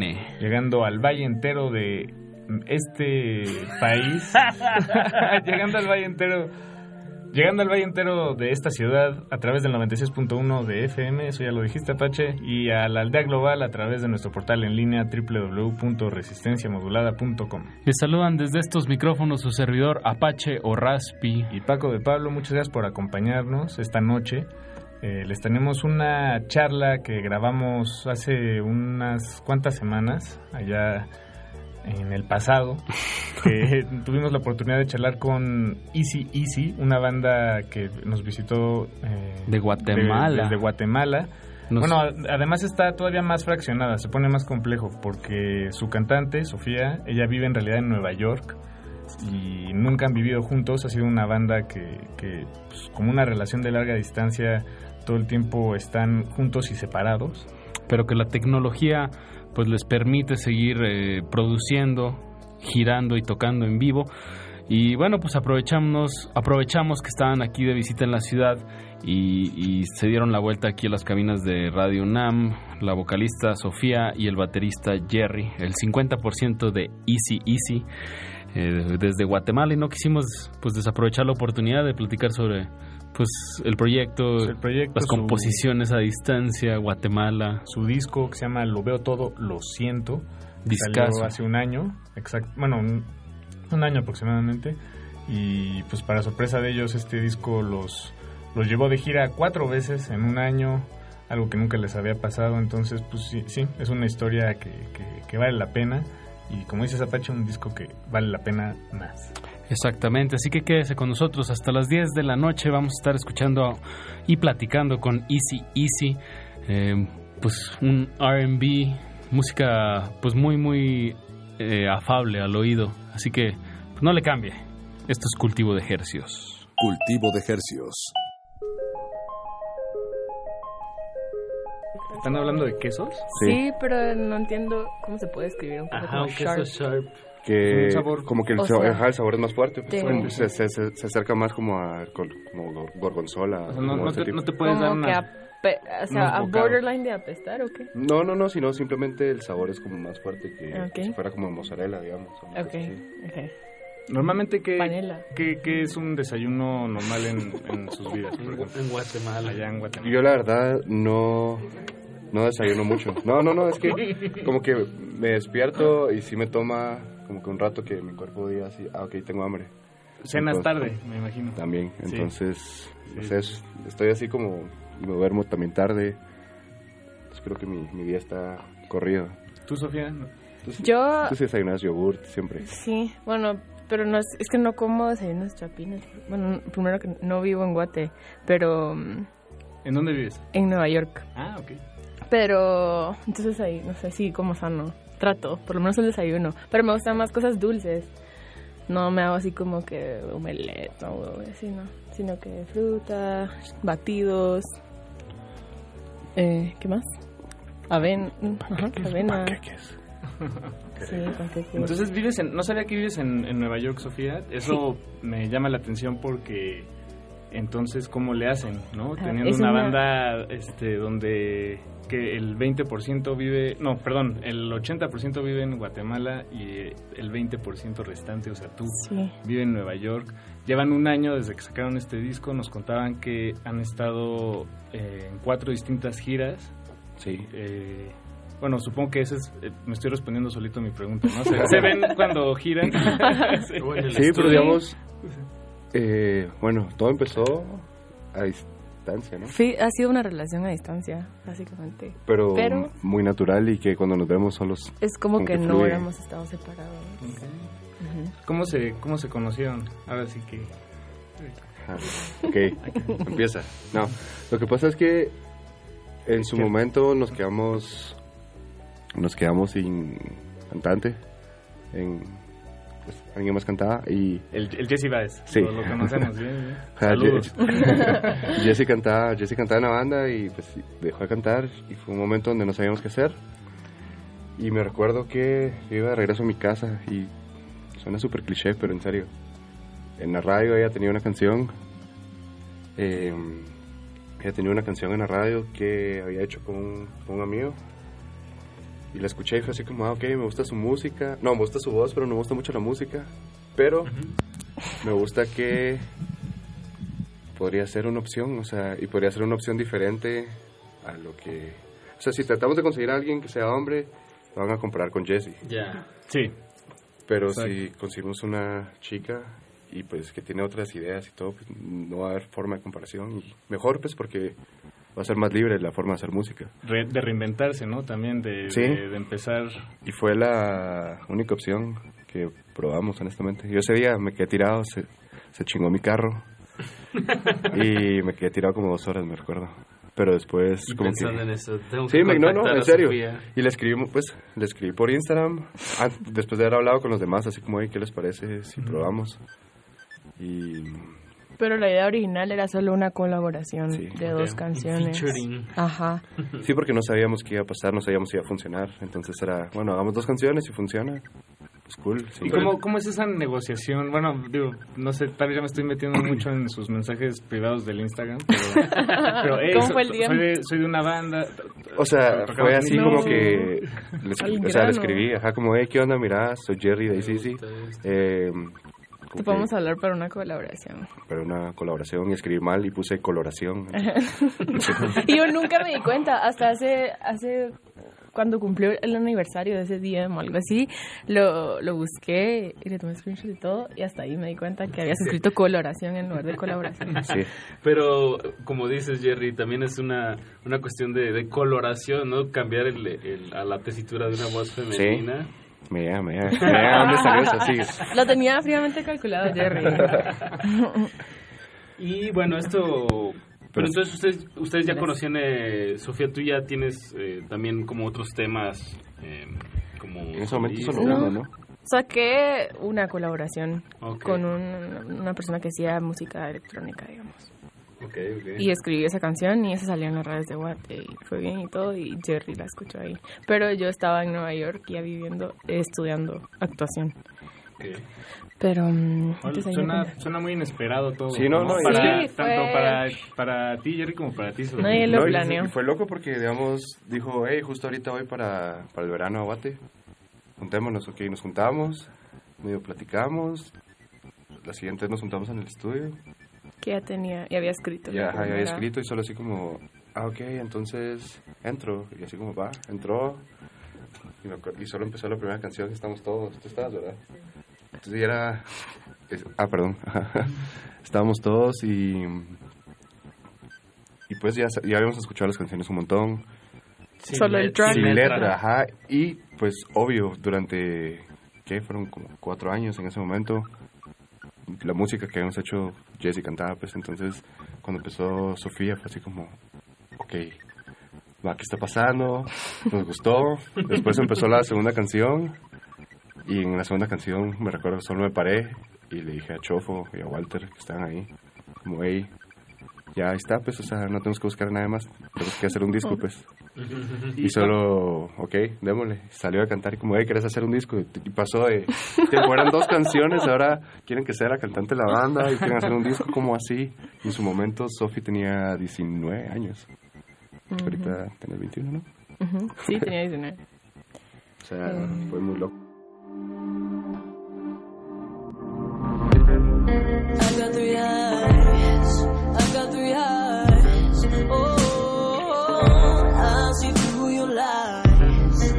Got three eyes. One, two,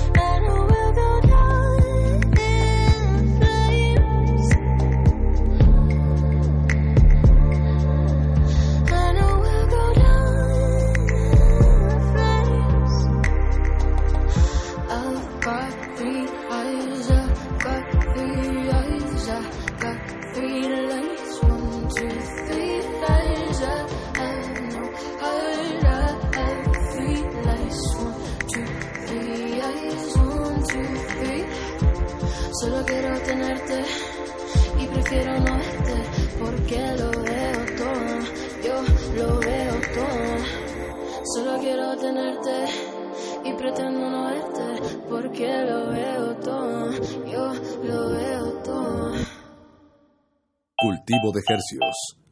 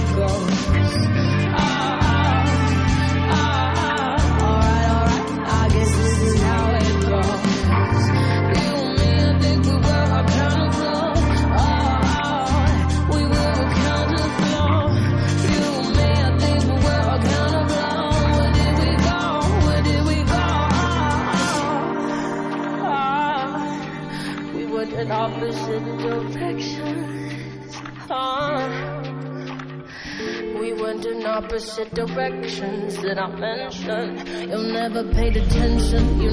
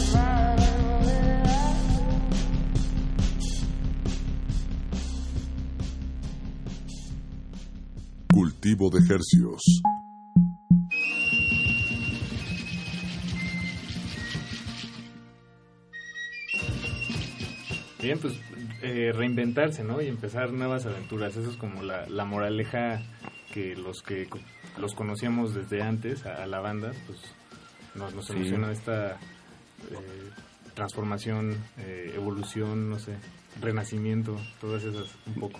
Y Jerry, bueno, hay que mencionarlo, eh, se, se escucha un, un gran trabajo de, de producción eh, detrás. ¿Quién, bueno, ahorita mencionaste los otros integrantes, a, a Chofo y a Walter, y tú Jerry, o sea, ¿quién, quién está ahí pues con, con la oreja más atenta, digamos, en la producción, o todos? Pues entre to- dentro de todos hacemos la música, escribimos, bueno, Sofía hace las letras, las voces, pero digamos en el estudio, Walter, antes de estar en el proyecto, digamos, con él empezamos a hacer el disco. Ya. Entonces, Como productor. como productor, ingeniero, etcétera, y al final lo terminamos haciendo en su estudio todo. Terminó pues ya en el proyecto, pero fue un estudio en una casa, o sea, en el sótano de una casa. Ahí lo hicimos todo. Pasamos como creo que durante un año me desaparecí de toda mi vida, de todas las personas que me conocían. Y pero Para sí, digamos, hacer, lo Walter veo todo, lo siento. lo veo todo, Sí. lo siento. Walter es como el mastermind ahí de sonidos. Porque, digamos, hay muchas cosas que a veces... Me recuerdo, era como Walter, esto es lo que escucho en mi cabeza y le explicaba unas cosas bien estúpidas Sí. y solo era como... Y él los lograba mm, concretar. Ok, y de la nada lo encontrábamos y era como, ok, gracias. Walter". Eso era. Entonces, es, Es es, bueno cool porque para esas cosas es muy bueno, pero digamos en la producción musical y siempre estamos todos como metidos porque sí nos gusta que siempre hemos tratado de que todos, o sea, que todos estén felices y que todos nos guste cada parte de la canción. Ujú. O sea, es así como, digamos, si vengo yo y estoy tocando algo en la batería que no les gusta, es así como, hey, Sí, o todos sea, está estamos chafa, abiertos órale, a- y eso así como, ok. Y hay que aceptarlo, pues, y, Sí, y sí. hacer lo mejor para, para la canción, ¿no? Pero entonces, no sé, es un trabajo de equipo y después Walter le da ahí... Digo, igual que está en la producción, ya en vivo que él que toca. Él toca bajo y toca teclados. Ya, y... Y como con las secuencias y así, es como el mastermind de esas cosas, creo yo. Y Chofo, guitarra. Chofo toca guitarra. Ok. Bien. Y allá en Guatemala, ¿cómo es su, su día a día, digamos, eh, ya después de haber sacado este disco, ¿no? De- Del encierro de un del, año. Del encierro de un Más o menos, fue un año de producción. Sí, básicamente del primer día que entramos a grabar al primer show fue un año completo. Pero, ¿qué pasó después de grabarlo? No Sí, sé. pues, ¿qué, qué haces? ¿Cómo, cómo, qué- Primero- cómo sigues construyendo, no? ¿Cómo sigues para adelante? Sí, yo creo que primero fue tomar, cada quien se tomó un tiempo de como retomar su vida, porque, digamos, a mí me pasó que hay una amiga que de la nada me dijo, hey, llevas un año que no, pues no, no te veo un año, y yo, en serio, ya pasó tanto tiempo. Entonces yo creo que cada quien tomó su vida, pero como eh, teníamos que sacar el disco y como teníamos que empezar los primeros shows, fueron como, eso fue tres, cuatro días de descanso y después, Después ajá, y después otra ver- vez, ah, a correr. Ver la transición de eh, pasar ese álbum a en vivo, a un show en vivo.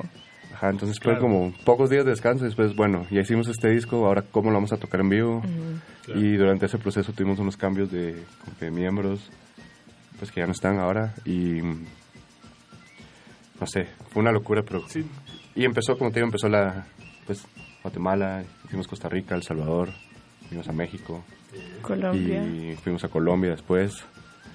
Y fue una locura y a la nada es como que paró y después como que otra vez regresamos. olas, ¿no? Que uno sí, no sé, sube a- pero es muy loco, la verdad. Pero Nos, nos decía Jerry que, que, pues eso es muy difícil, ¿no? Para, pero que no hay muchas bandas de, de Guatemala que, que puedan hacer eso menos eh, por, su, por su propia cuenta. ¿Qué, qué observan ustedes que, que hicieron diferente o, o que, o no sé si diferente, pero... Mira, yo te puedo decir de, pues desde que, pues de que la primera vez que venimos para acá, lo único que hemos hecho es que en serio tenemos muy claro qué es lo que queremos. Entonces, sí hemos tomado muchas decisiones y que han llevado sacrificios económicos, esa estabilidad, de etcétera, con tal de poder hacer esto. Sociales, como dices. Sí, o sea, hemos tomado muchas decisiones para poder lograr estar acá y nos lo hemos tomado en serio, o sea, y más ahora que, digamos, está Sofi desde hace un año, un poco más, ajá. Pero digamos, como bien en Nueva York, tenemos que estar más organizados todavía, entonces nuestra forma de trabajar cambió completamente y yo creo que eso es lo que hemos hecho diferente, que al final fue como, ok, esto es lo que queremos y nos vamos y nos tiramos al agua, o sea, hace unos días hablábamos de los primeros días que tuvimos acá en México y estamos viviendo por el Ajusco hasta la chingada, o sea, Está muy al sur. eso fueron mis primeros tres días en montaña. México y ahora estoy en otro, en otro lado, pues, o sea, es todo mejor, pero, pero ha sido de, de venir y tratar de, Picar. de picar piedra y demostrar como que, ok, yo también tengo un proyecto que puede pelear con cualquiera, pues. Sí, Aquí, digo, aquí, aquí sería picar piedra volcánica. Sí, exacto. Sí. Bueno, digo, aquí no, afortunadamente no nos estamos peleando, entonces nos podemos dar li- la libertad de preguntarles si, si les gustó el Ajusco, la experiencia. Pues el estar viviendo por allá sí fue muy loco, porque sí es una parte de México que no, digamos, o sea, Sofi no lo vivió, pero digamos, sí es una parte de México que pues no te, no te enseñan, pues. O sea. Sí, sí. era una, te lo juro, pues, o sea, era una casa súper, súper como que humilde, y yo solo decía, ok, ¿qué está pasando? Porque, bueno, después, contigo, muchas cosas cambiaron, pero esas experiencias no las cambio porque Nutren, ¿no? De Sí, te- te dan de te dan como perspectivas nuevas. Y si aguantas eso, aguantas ya cualquier cosa, ¿no? Creo yo. O sea, si aguantas tener que irte en la última, o sea, era la última parada del, del metro. Después era un como camión, como 40 minutos y después eran caminar como 20 minutos para arriba. O sea, estamos súper, yo no, no sé, súper loco, pero aquí estamos. ¿no?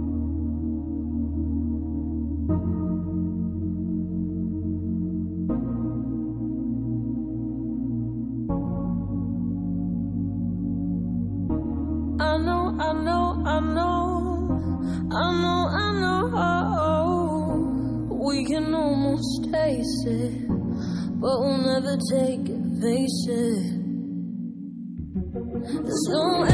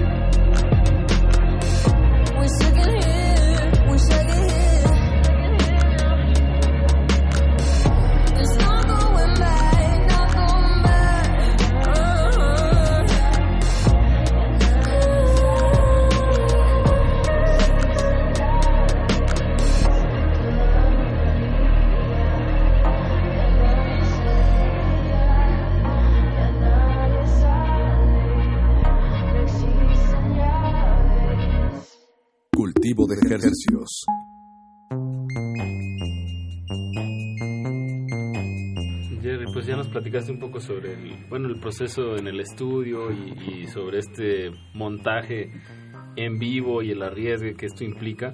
Eh, me gustaría que Sofi nos platicara cómo es, cómo fue literal el proceso, o sea, te mandaban unos audios, o sea, el proceso ya sobre la lírica y las melodías, eh, que nos Ok. platiques sobre eso. Sí, la primera vez que me mandaron los tracks instrumentales, em, ya sobre eso, cada canción y cada sonido como que generaba algún mood en mí y ahí nacía la letra, la lírica y se los mandaba por voice note.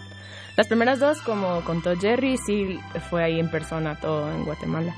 Pero ya el resto sí me mandaban el track y yo mandaba ideas por voice note y Walter como que eh, insertaba esas esas notas vocales al, Para al que no se proyecto. perdieran las, las melodías. Ajá.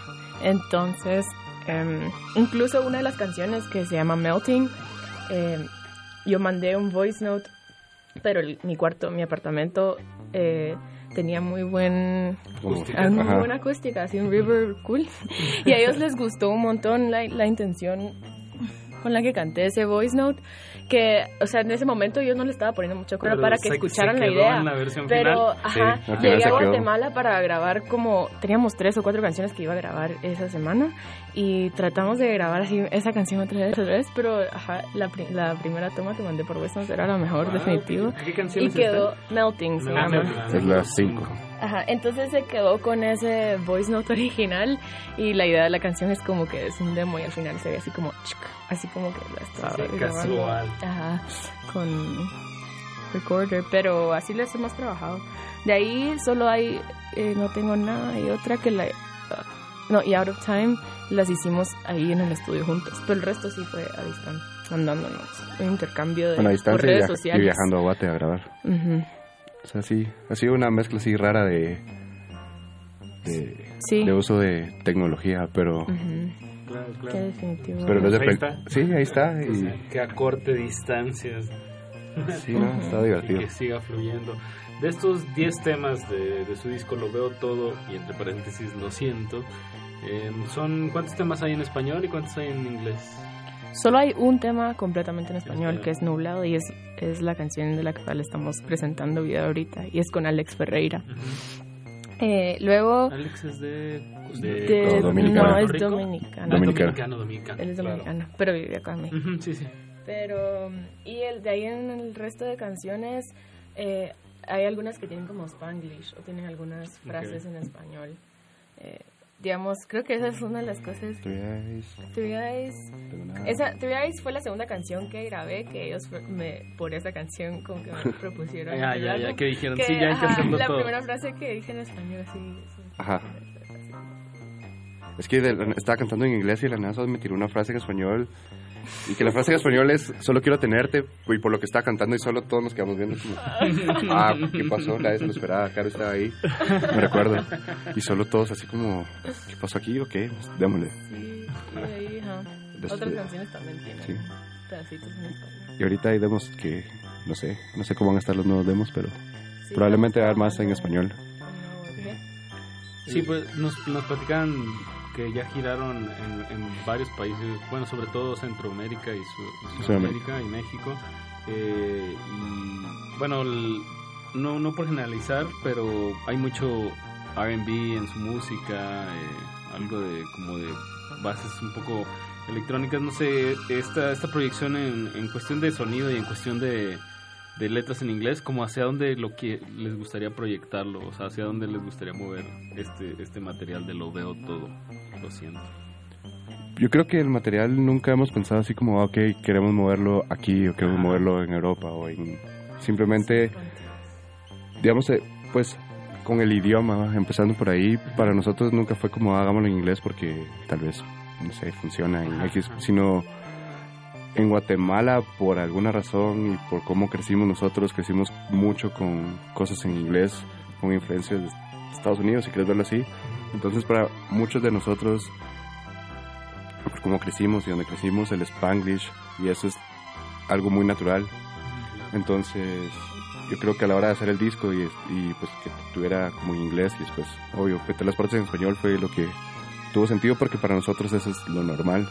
Entonces yo creo que, pues empezando con el idioma, nunca, y bueno, y con los sonidos, nunca pensamos como, ah, ok, aquí hay que tirarlo, simplemente fue, esto es lo que estamos haciendo, lo que estamos escuchando y... Y a la hora de escribir letras también hay ciertas cosas que es más fácil expresar en algún idioma, entonces no necesariamente... Y tú viviendo allá en Estados Unidos, pues también como que, ajá, lo tenías más fresco. Sí, no sé, digamos, al final nosotros lo que queremos es tocar en cualquier lugar que quiera escuchar nuestra música. O sea, si quieren, si fuera Estados Unidos, si fuera Europa, si fuera Sudamérica, Asia, lo que fuera, yo quiero ir, pues, o sea, yo Sí, quiero ir, conocer, tocar y, y entender por qué, pues, tener pláticas con, con las personas y entender por qué mi música me llevó ahí también, pues, porque qué, qué loco que en otro lado del mundo, pues, solo un país a la par de nosotros, haya gente que, que tenga esa conexión con algo que hice En tu, en tu casa, en en, mi un casa. estudio encerrado durante un año, en, con completa intimidad. Sí, ¿no? O sea- eh, intercambiando mensajes hasta Nueva York. No, no, sí. Una, una com- locura. una compositora de Oaxaca, de Oaxaca es Laura Murcia. Eh, ¿Vive en Oaxaca? Bueno, una compositora que nos No, gusta mucho. Eh, una vez nos dijo en una entrevista, la excusa es tocar, el sueño es viajar. Sí. Sí, que la música te lleve a lugares nuevos y que te lleve a conocer nuevas culturas. Sí, o sea, nosotros lo que queremos es tocar en donde sea y seguir haciendo música. O sea, hacer discos yo creo que es lo que más nos emociona también porque uno, no sé, uno se puede ir de lleno en los mundos que tiene en su cabeza cada persona y después ver que, que entre todos creamos algo. Sí. Como que es muy cool, entonces... Yo nunca había venido a México, ni a Colombia antes de tocar. Sí.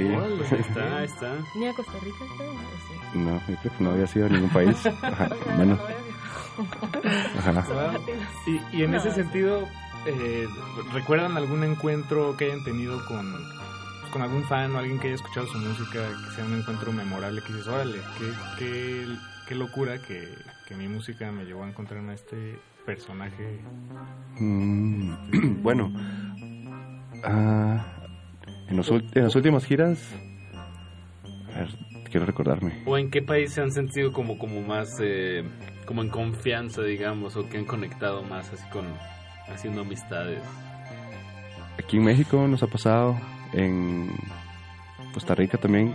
Yo creo que porque hemos ido varias veces, pues ya tenemos amigos. Entonces yo creo que eso, el- y en su momento íbamos mucho a El Salvador y entonces también teníamos muchos amigos, pero digamos encuentros así intensos. Yo creo que el más intenso que he tenido fue una vez que en el 2016, cuando todavía estaba Jesse, tocamos en el Vive y después de ese show llegó un chico a un show en bajo circuito.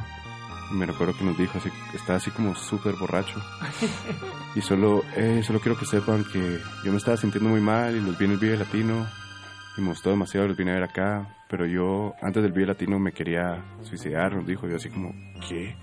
Y me dijo, pero me gustó mucho su música ahora aquí estoy así como, puta madre, Órale. ¿qué está pasando? Perdón, no sé si puedo decir más palabras, pero... Tú puedes decir lo que quieras. Eh, pero sí, eso fue creo que el más intenso que yo tenía así de, ok, no sé qué pasó. Y después en Guatemala hay un chico que hace como tres meses se tatuó el nombre de la banda en la pierna. O sea, como que de la rodilla para abajo tiene toda la pierna pintada en negro. Y hay un como círculo en la parte de atrás y dice Easy Easy. Ah, wow. Y yo solo así como, va, ok, está bien, qué cool. ¿Cómo se dice? Ah, pierna sí. una pierna... ¿Prostética? Ajá, pierna, sí. Una... ¿Una prótesis? Ajá, Prótesis. una prótesis. A mí me pidieron que les firmara una prótesis. Sí, ajá. Es- firmaste. sí. Sí, pues claro. Es que fue así como, hey, quiero que me firmen la pierna. Así como, ok. Y de la nada solo así. solo, Ajá, no me recordaba esa. Entonces firmé una pierna biónica. Wow. Sí, es, Bien, sí, sí, eso fue nuestro primer show con Sofi, ¿no? Creo. Sí, ese fue nuestro primer... Que acabábamos de sacar el álbum porque nuestro primer show fue dos días de- después de que sacamos el álbum. Y la gente sabía las letras. Y él quería que le firmaran la pierna. Eso, sí, no me acordaba de esa persona. Eso también.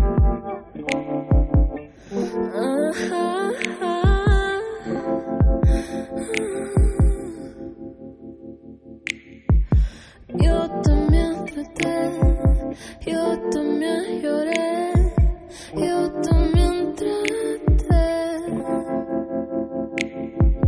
Yo también me yo también me yo también me. Pero no es tan fácil. Llorar no es tan fácil, llorar nunca es fácil. por ti.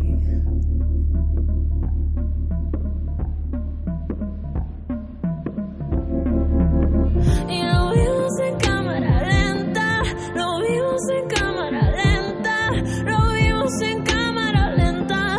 Cuando nos llegó la tormenta y no se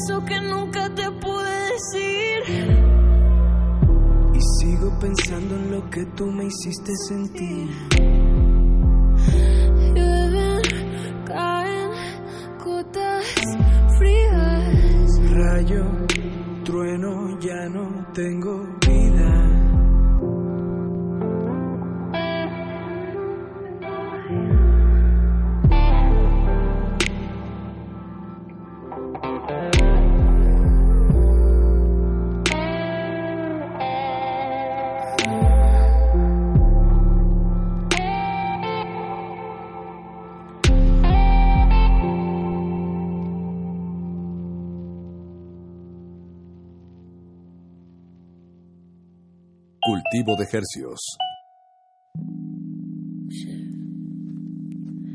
I got myself in this mess. I got myself in this mess. Trying to look for poison conversation. Trying to get this shit out of my chest. I think it's time for confrontation. What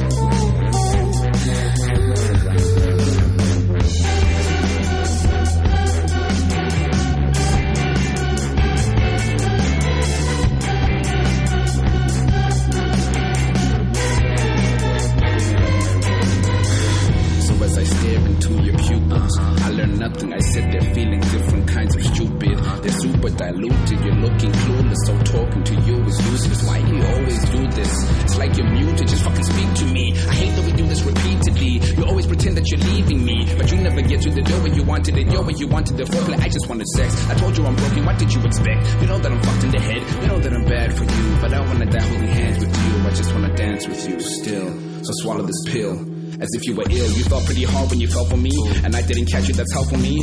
So I keep on treating you selfishly, keeping you like there was nobody else for me, nobody else for me, nobody else would be patient in the situation you're in. I committed a terrible sin, and you don't deserve it. I'm so fucking sorry. I'm sorry.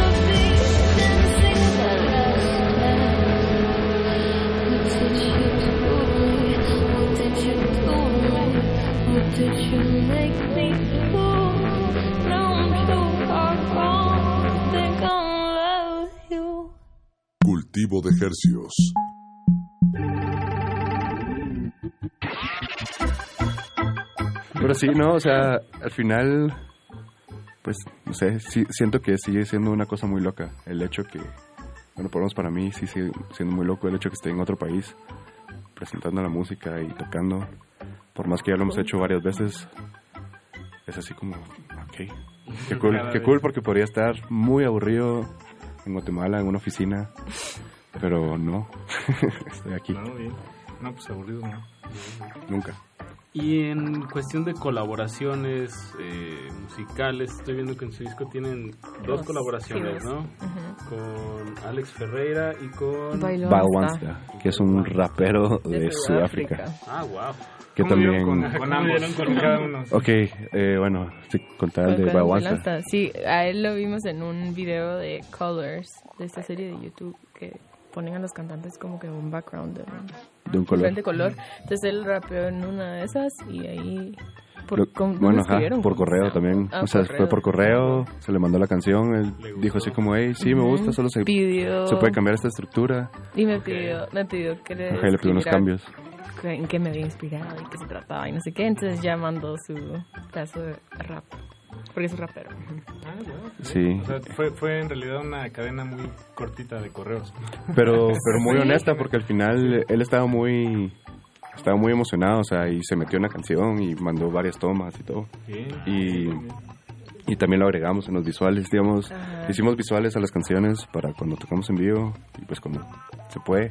Lo subieron, ¿no? Sí, YouTube. y digamos en, en la parte pues en vivo cuando le toca a él pues si están los visuales él aparece rapeando, nos manda un video en así. voice- en una video call. Ajá, un video call.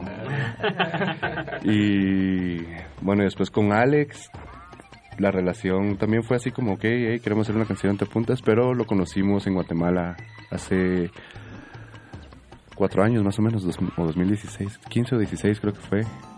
Lo conocimos en Guatemala porque llegó con Jimena a tocar y nosotros abrimos el show. Entonces, después del show estuvimos platicando, lo conocimos, después nos topamos aquí en México con él. Un día lo fuimos a ver a en la Roma, que estaba tocando acústico. Y como que mantuvimos una relación. También Chofo se lo topó justo después de haberlos conocido. Se los topó en el Vive Latino, que nos habían dado como entradas para ir a, a conocer, a dar una vuelta, ¿no?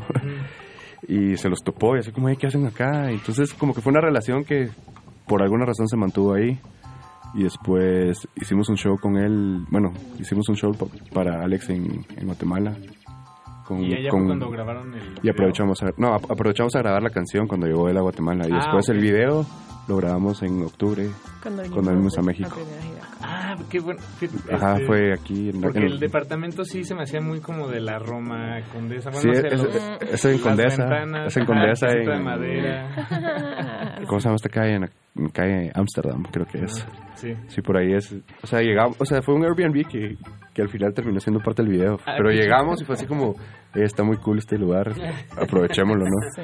Pero digamos, así, así terminaron las, pues, las colaboraciones, como una fue, bueno, todas se, se concretaron por internet, digamos, pero Alex sí llegó a Guatemala, grabó, estuvo ahí, creo que como cuatro días, tres días, tuvo dos shows en Guatemala y uno de esos días pues grabamos en el estudio y estuvo muy loco porque Sofi Sofi dio muchas como controló mucho así como hey quiero que cantes así y, sol- y solo- Dirigió, dirigió. ah dirigió es estuvo que, dirigiendo ajá, muy bien En ese momento, eh, Alex acababa de sacar Canapé, entonces sí pidieron que, que si yo podía avanzar, como voy a escribir lo que más que pudiera. Entonces al final, al final paré escribiendo también su parte, digamos. Entonces en el estudio, ajá, me preguntaba, ajá. Pero digamos sí e- esa colaboración tuvo un, un momento muy bueno para mí fue muy cool que estábamos como trabados no sabíamos qué hacer le dimos un par de, de ideas a Alex así como hey podrías hacer esto no sé qué y solo se ¿Qué conectó cosa? su cerebro y dijo hey eh, ábrame una toma y así Ah. cantó algo ábrame otra En y, el espacio. y cantó como 10 así tracks y después De texturas. de texturas todas las puso al mismo tiempo y todas las voces sonaban Como así increíbles ajá. yo solo así como qué acaba de pasar pero fue muy loco ver cómo se enfocó y, y entró y fueron como 5 o 10 minutos que no paró así de grabar y de la nada todo tenía sentido Así hasta ra, cosas así, Ajá, ¿sabes? sí, así estuvo- como oh, uh, uh, uh, Ajá, cosas así. estuvo muy loco la verdad ese ¿Cómo momento Wow, qué chido. Ver al, al mago en acción. Ujú. sí no muy buena persona Alex es más creo que lo vamos a ver en estos días Sí. Bien, pues Muy buen amigo de la banda. que me, me da gusto porque, co- como, dices, eh, tienen muy claro lo que quieren y si quieren colaborar con alguien, trabajar con alguien, eh, pues nada los ha detenido para buscarlos directamente. Digo, suena, suena fácil, pero, pero luego eso detiene a muchas personas, ¿no? Me contestará, este, por como que voy a hacer yo escribiéndole a tal Sí. persona. Entonces eso pues, habla muy bien de... Yo creo que también lo, pues, algo que lo ha hecho fácil, creo que también es cómo nos acercamos a las personas, porque digamos no solo es como, hey, easy. sí, pues, o sea, pero no, no, no es con, con la intención de sacar algo de ellos, así como, hey, te, te quiero, y no sé, sino es como, hey, si te gusta, cool, si no, no, y es más de una relación que trabajamos y Sí. tratar de mantener una amistad también que, Sí. como que entiendan el proyecto, ¿no? Todas las personas que han estado involucradas en el proyecto, en todo, en lo visual, en lo en las colaboraciones, en la música, ¿qué más? En, los, En todo, en los- en las giras todos son creen amigos. mucho en el proyecto y no solo lo están haciendo como por dinero o por, no sé, por conveniencia, sino que creen en el, en el proyecto. Pues, pero para que se enteren bien, están como arroba easy easy band Sí. en Instagram. En Instagram, igual, y si, si, van, si lo buscan en Facebook. Fácil, fácil. Fácil, fácil. Está fácil, fácil. Igual, Easy Easy en Spotify, Ujú. en cualquier plataforma que quieran escuchar nuestra música. Ahí va a estar. Ahí va a estar. En Bueno, en YouTube. YouTube. pueden ver los videos, Los el video visuales. nublado que estamos presentando Ujú. con Alex Ferreira. Bien, pues, Todo. Pues Jerry, Métanse. muchísimas gracias por acompañarnos aquí en Resistencia Modulada. Muchas gracias a Paco Mejía en la operación y grabación de este episodio. Y pues estamos Hola, atentos para, para que vamos a- hacia dónde ve- hacia dónde evoluciona este proyecto y pues enhorabuena para No, muchas gracias. por el espacio. Gracias a ustedes. Chao. Adiós.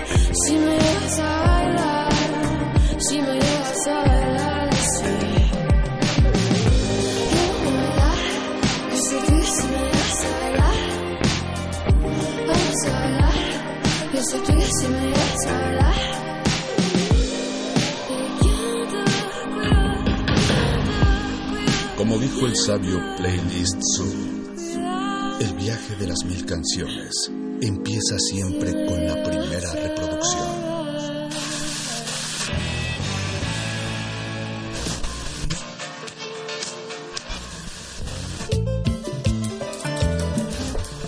A continuación, la hora del te abrirá la puerta debe terminar. De, reproducción. Así, el, resto el sonido podrá florecer. Play listo.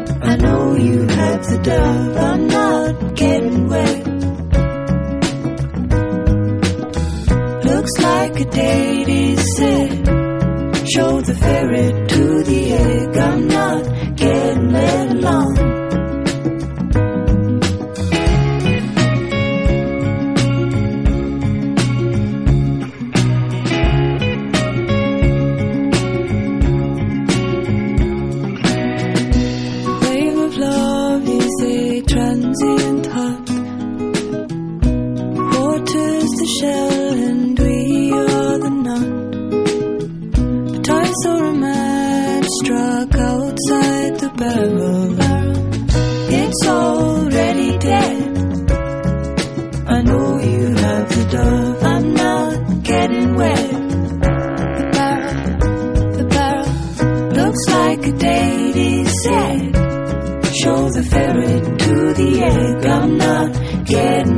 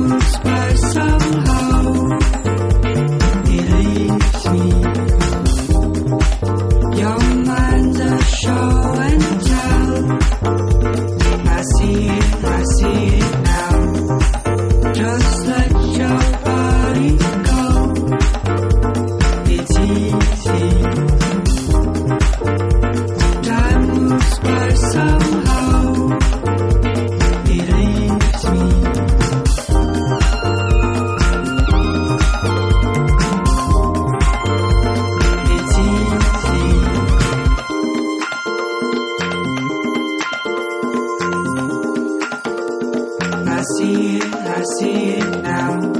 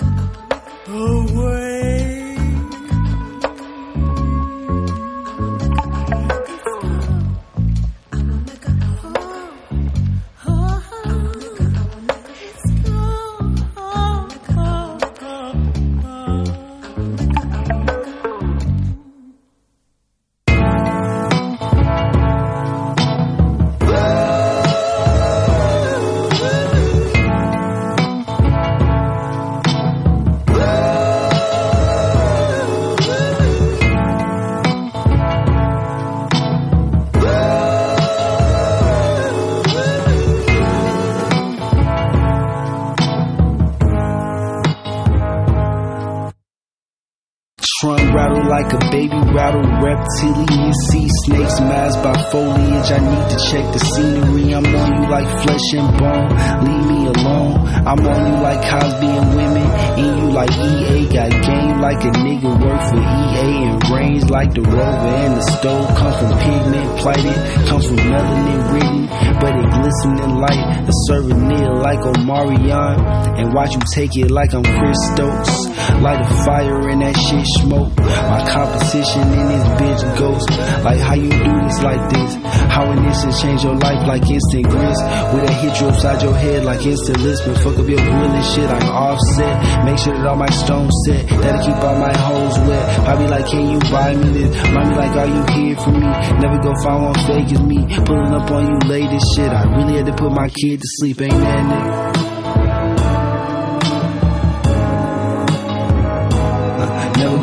One flay like me. Never go find one greater than me. Ain't that nigga?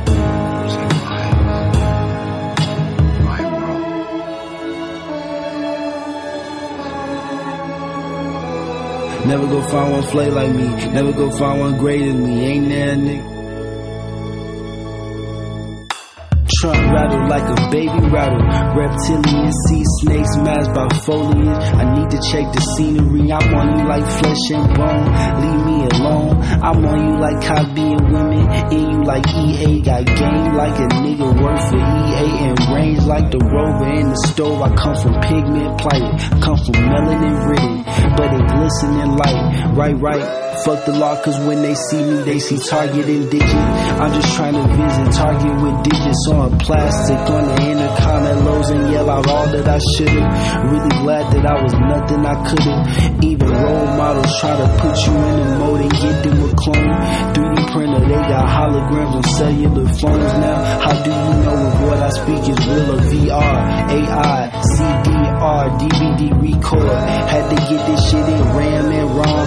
Read and write, cause we know don't know black people, right people. And to the system, only right people, white people. And in my mental, heavy black like a goth nigga. I ain't lying. I ain't lying. Never go find one flay like me. Never go find one greater than me. Ain't that nigga?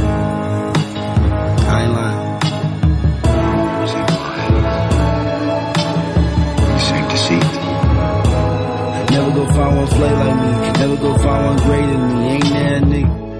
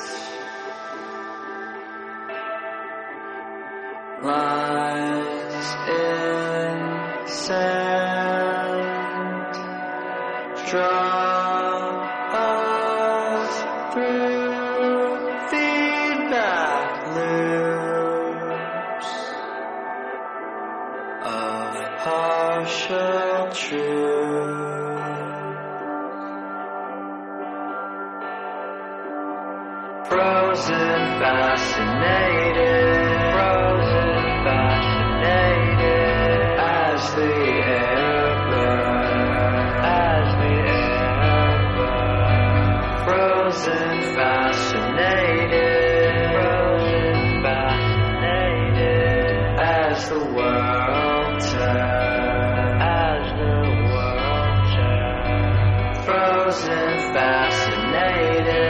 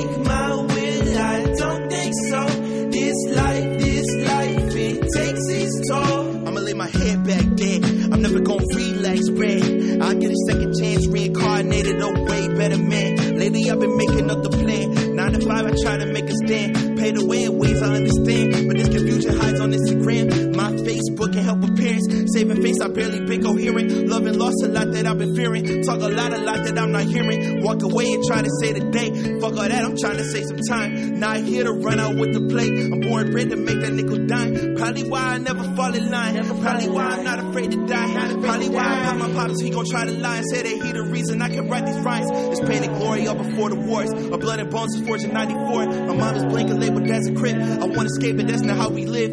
Y'all won't get what the problem is. Me and certain niggas can't coexist. Taught the game not to forget. Revenge comes first, so I make a plea, not incarcerated past my birth. Furthermore, upon this earth, if I'm a worth of plenty action, press these niggas, fuck the satisfaction. Chain reactions, every move I make and step I take. Force these niggas to fall like dominoes, fall in the hoes, claim to trust the bros, so they don't look out for you. No matter what we do, they got a clue, but nothing new. Shit, the attitudes. I'm acting rude and acting fool, and all these niggas think it's cool.